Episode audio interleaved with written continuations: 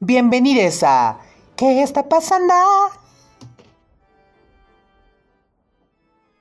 Señoras y señores, niñas y demás personas que nos acompañan en esta noche lluviosa, llena de penumbra y suspenso, que les envuelven en un sinfín de emociones y preocupaciones. Tengo el magnífico honor de presentarles la más maravillosa de las creaciones para todos los que se burlaron de mí, diciendo que no lograría nada. Miren nada más quién ha despertado.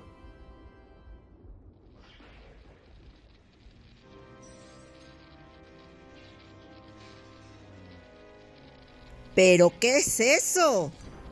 Anda, Vichy. ¿Vichy? Bueno, bueno, sin ropa, pues. Ah, sí. Vámonos, comadrita. ¿Ya vio que tiene pedazos de piel cosidos por todos lados? Unas manos grandotototas y unos ojos de burro a medio morir. Ay, comadre, ¿a poco le gustó el monstruo? No, comadre, para nada. Silencio, trío de locas. No me dejaron terminar. Está vivito y coleando. ¡Se mueve! Oye, pero ¿cómo se llama? Frankenstein. No sé, oso. El monstruo. Ah, sí. Se llama...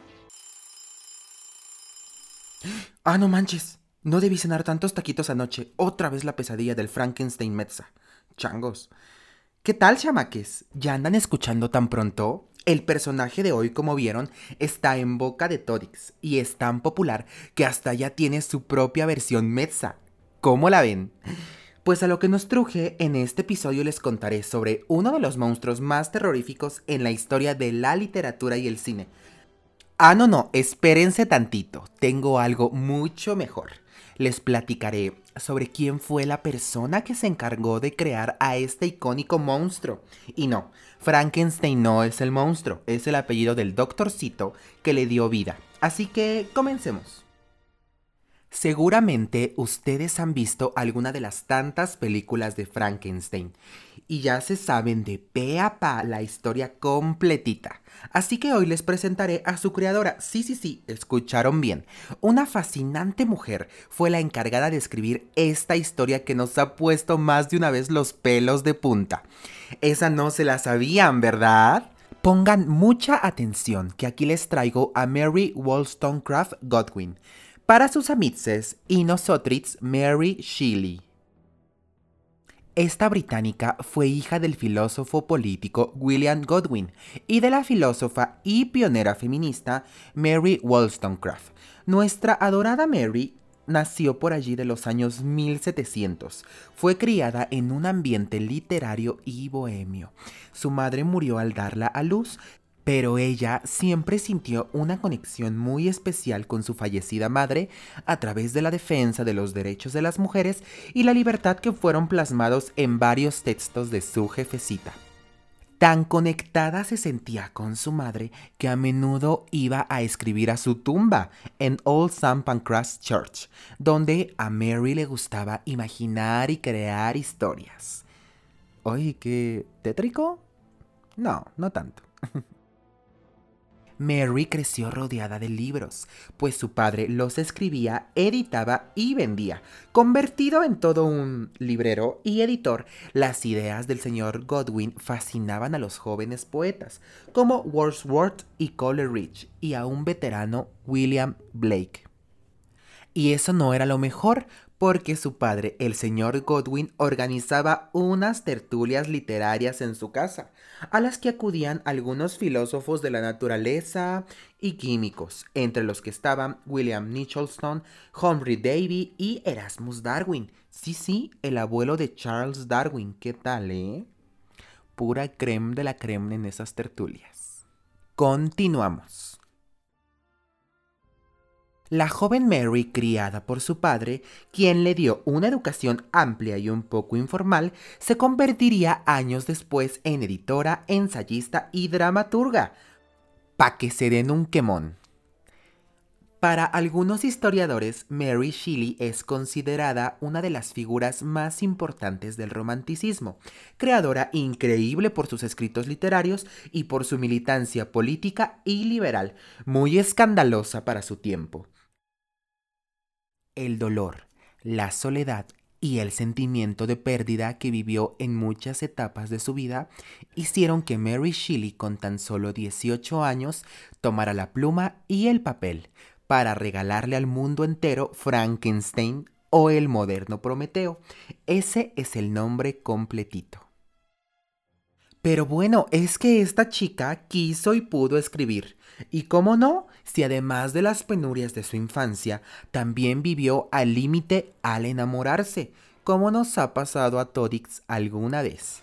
Fíjense que por allá del año de 1814 inició una relación amorosa con el poeta romántico Percy B. Shelley, quien en aquellos momentos se encontraba casado con otra mujer llamada Harriet. Mary y Percy comenzaron a encontrarse secretamente en la tumba de la madre de Mary.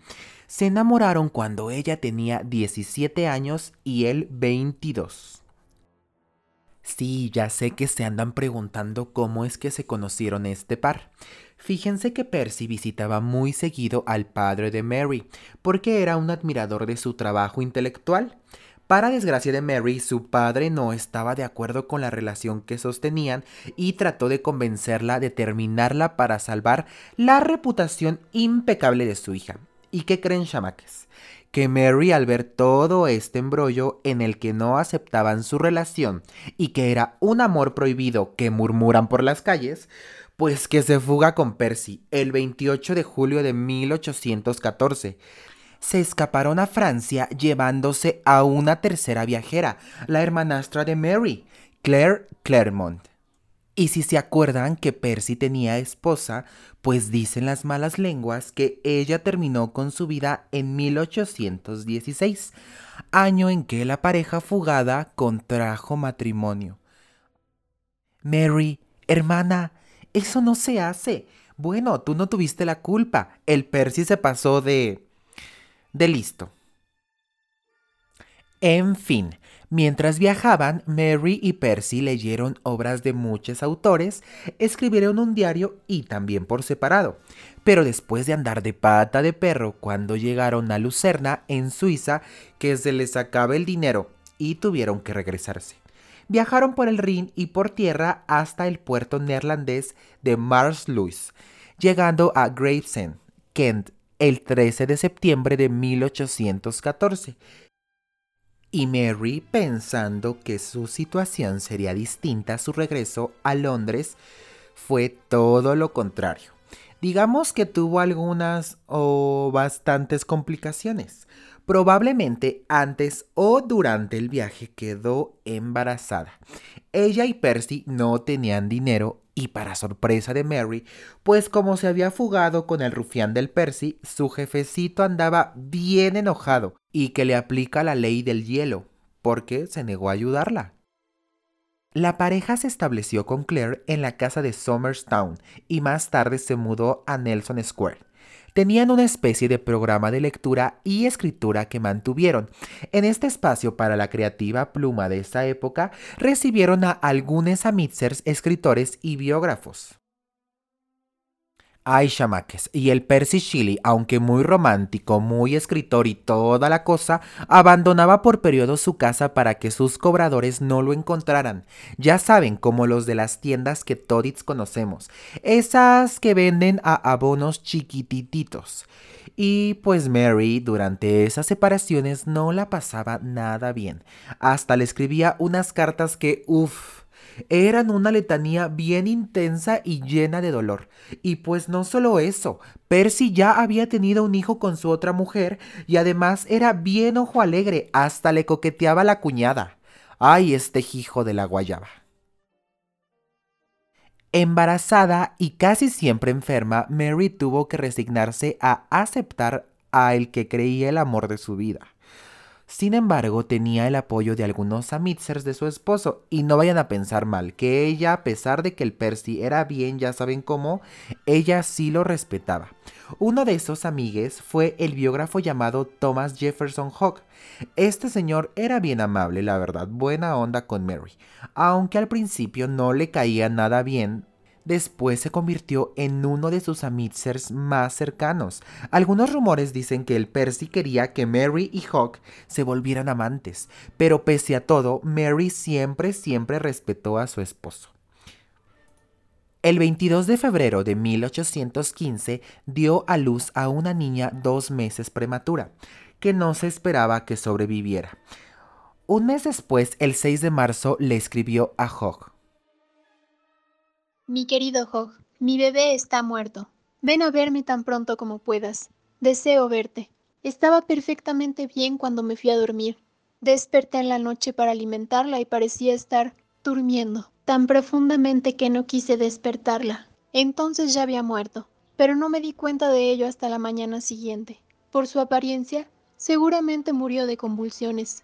Ven, eres una criatura tan buena, y Shelly tiene miedo de que el bebé haya sufrido fiebre por la leche. Por el momento, ya he dejado de ser madre.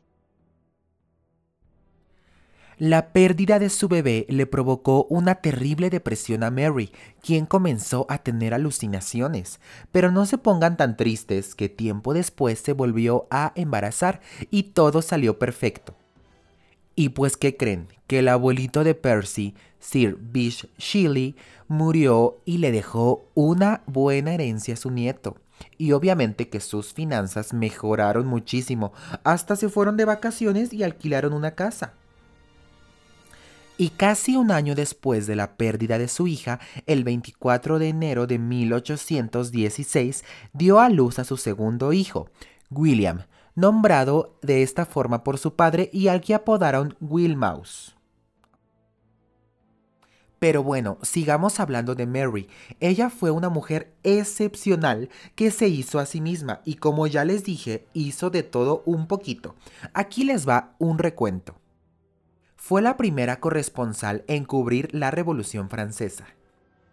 Escribió el manual feminista Vindicación de los Derechos de la Mujer en 1792, que fue un gran éxito de ventas, pero muchos años después, en 1970.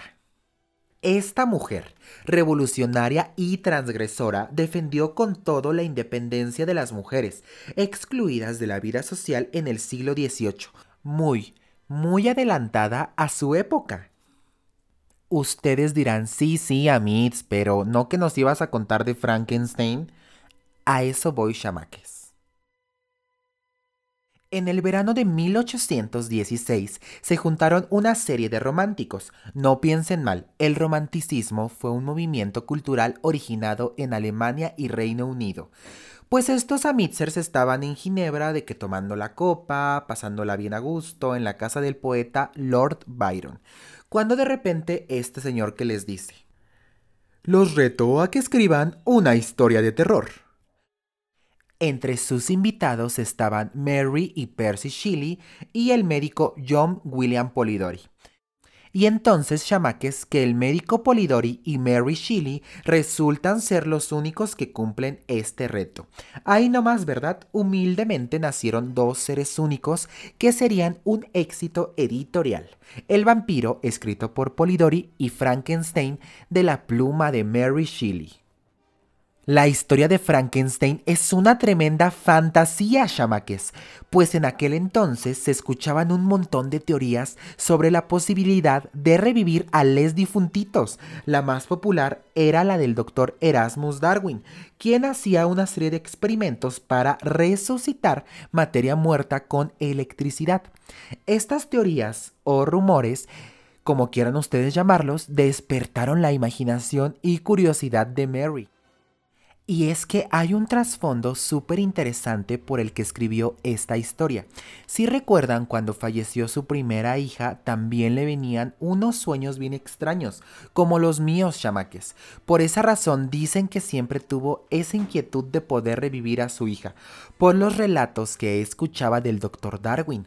Aunque la posibilidad de revivir a su pequeña hija era nula, ella logró que un ser cobrara vida en su más grande novela, Frankenstein. Y vaya que esta novela provocó que los lectores miraran a su alrededor con miedo, con angustia y que se les pusiera la piel chinita. ¡Ay, Mary! ¡Qué abusada! Mary pensó en un cuento muy corto cuando empezó a crear Frankenstein, pero Percy la apoyó para alargar más el relato y hacer toda una novela. Bueno, el Percy tenía sus cosas buenas, ¿no? De esta manera creó a Víctor Frankenstein, un filósofo de la naturaleza de una apoderada y elegante familia de Ginebra, quien en la última década del siglo XVIII, en plena Revolución Francesa, quiere descubrir el secreto de la vida. En esta inquietante historia de ciencia y terror, Mary le dio vuelo a su pluma y a todos sus conocimientos adquiridos en la biblioteca de su padre y por supuesto de las tertulias científicas que organizaba también su papá. En la historia, Mary narra que el médico Luigi Galvani disecaba una pata de rana cuando su bisturí rozó el gancho de bronce del que colgaba. El contacto entre estos dos metales provocó una pequeña descarga eléctrica y durante unos segundos la pata cobró vida y bien entusiasmado, el médico italiano difundió su descubrimiento entre sus colegas, publicando en 1791 De Viribus Electricitatis in Motu Musculari Commentarius. ¿Y quién creen que se obsesionó muchísimo con esta publicación? Pues el mismísimo Víctor Frankenstein. Víctor no quería revivir solo una patita de rana o algún animalillo. No, no, el súper ambicioso quiere descubrir el secreto de la vida, el secreto de la creación. La vida y la muerte me parecían ataduras ficticias. Fiel discípulo de Galvani, Frankenstein usa la electricidad para dar vida a su rompecabezas de cadáveres, hasta lograrlo con solo una chispa de electricidad. Esta ambición de Frankenstein por descubrir el secreto de la vida se alimenta tanto de los descubrimientos científicos de la segunda mitad del siglo XVIII que aprende en la Universidad de Ingolstadt, en Alemania, como de las lecturas de los alquimistas del siglo XVI que tanto fascinaban a Mary Shelley y su padre. El monstruo de Frankenstein revive, pero es abandonado por su creador. ¿Y qué creen? Que no, Mary Shelley no lo describe tan malo. De hecho, aprende a ser autodidacta, a hablar, leer y hasta escribir. No es un tonto ni torpe como nos lo han mostrado en las películas, pero a pesar de su inteligencia y su bondad innata, solo encuentra el rechazo de las personas. Y bueno, chamaques, pues el monstruo en la historia, si lo pensamos, causa terror y pánico a todos, porque es casi humano, pero no lo suficiente. Ya saben, siempre lo desconocido o imperfecto despierta el miedo de las personas, y fue muy bien plasmado por parte de Mary Shelley.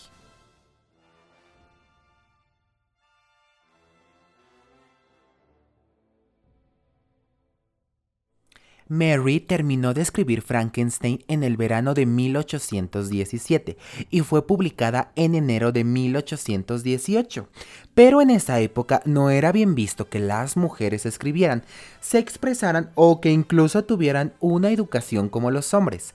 Por esta razón, la novela fue publicada de forma anónima, pero con un prefacio de Percy Shelley, por lo que críticos y lectores asumieron que él lo había escrito. Pero bueno, no se mantuvo el anonimato por mucho tiempo porque en 1823 una edición con el nombre de Mary Shelley salió a la luz. Nuestra querida Mary Shelley falleció a los 53 años de edad y nunca llegó a sospechar que el humanoide gigantesco creado desde su imaginación se transformaría en un mito universal traducido a decenas de idiomas, una novela de las más reconocidas a nivel mundial, tanto que ha sido replicada en distintas adaptaciones y formatos en el cine, la televisión, el teatro y hasta en caricaturas. Sin duda alguna, el monstruo de Frankenstein es una de las más grandes creaciones del mundo literario.